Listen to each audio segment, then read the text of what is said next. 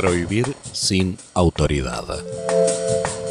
En el editorial anterior hablé de la consolidación de la decadencia en Argentina, motivo por el cual la continuidad del análisis y opinión de la actualidad tiene como base y marco esa premisa, y es que todo lo que se da y se dará es en ese contexto.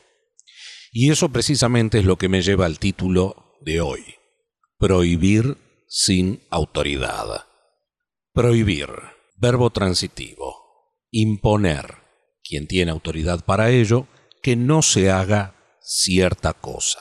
¿Mm? Es lo que dice el diccionario. Imponer quien tiene autoridad para ello, que no se haga cierta cosa. Y es que Alberto Fernández ha perdido toda autoridad. Autoridad funcional, ya que responde únicamente a las órdenes de su jefa Cristina Kirchner, y autoridad moral, cuando sucumbe ante los deseos de ella y ante sus propios y pretendidos principios y discursos previos a ocupar la presidencia, y ya en ella, cuando sus acciones van en contra de sus propios enunciados, cuando sus actos, en definitiva, dejan al descubierto la mentira discursiva de gestión. Es entonces cuando al perder autoridad, se cae en la ineludible tentación de prohibir, como si prohibiendo se impusiera autoridad. Y eso, según el diccionario, es autoritarismo. Autoritarismo, régimen político que se basa en el sometimiento absoluto a una autoridad. El autoritarismo es característico de las dictaduras, lo cita como ejemplo, y en su segunda acepción el diccionario indica abuso que hace una persona de su autoridad. Y sinónimo de autoritarismo es totalitarismo, régimen político en el que el poder es ejercido por una sola persona o partido de manera autoritaria, impidiendo la intervención de otros y controlando todos los aspectos de la vida del Estado repito esta última parte de la definición de totalitarismo, controlando todos los aspectos de la vida del Estado. Ante el fracaso de las políticas sanitarias y económicas frente a la pandemia de COVID-19, el gobierno argentino, lejos de hacer cualquier sana autocrítica, se manifiesta con autoritarismo frente a la sociedad, disfrazándolo claro de paternalismo, esto es, un Alberto Fernández que se cansó de amenazar con distintas medidas, desde marzo del 2020 hasta la actualidad, y de diálogo que termina siendo ficticio cuando todo tipo de restricciones fueron dispuestas utilizando la presión y el tono admonitorio en sus anuncios bajo precisamente el manto de falsos consensos, imponiendo a fuerza de miedo hacia la sociedad y al resto de los espacios políticos y atacando y agrediendo a cualquier voz que le resultara discordante o fuera en sentido contrario a su parecer. Así, hoy se presenta una nueva restricción a las libertades. Y como en todas las anteriores, buscando en el otro las culpas y no mirando sus propias deficiencias e ineptitud le echó la culpa a los runners, a los porteños, a la opulenta ciudad de Buenos Aires, a la clase media, a los que se tomaban una cervecita, a las inaceptables condiciones de Pfizer, a los aviones, a la logística, tildó de locos, psiquiátricos, asesinos, despreciadores de la vida, irresponsables, mandó a periodistas al psicólogo y ahora la culpa es de los jóvenes en las playas.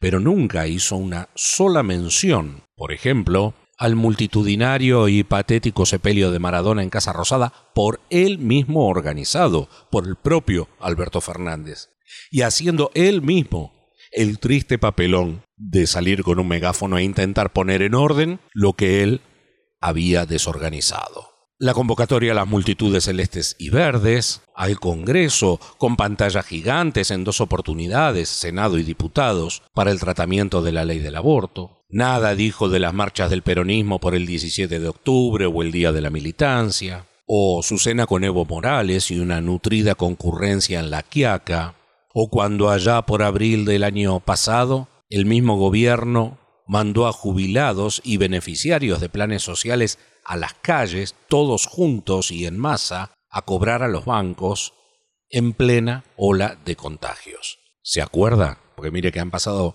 muchas cosas y quizás de algunas nos olvidamos, ¿no?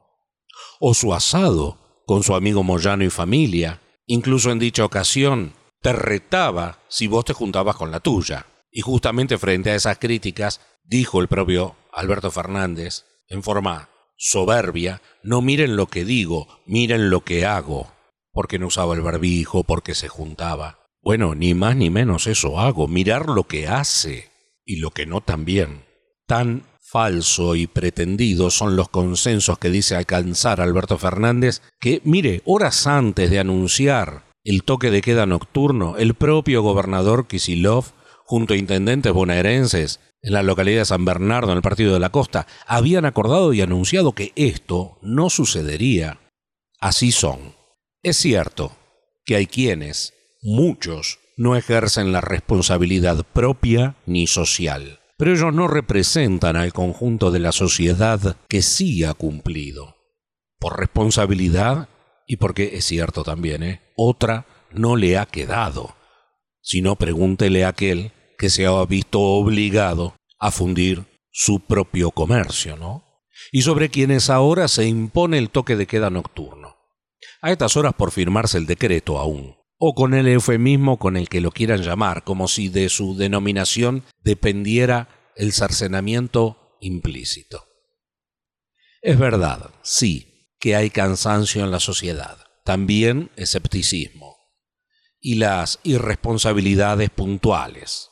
Sin embargo, muchos de estos factores se fundan en la principal falta de responsabilidad e idoneidad por parte del propio gobierno, esto es en la planificación y el control eficiente de las medidas adoptadas y por adoptar.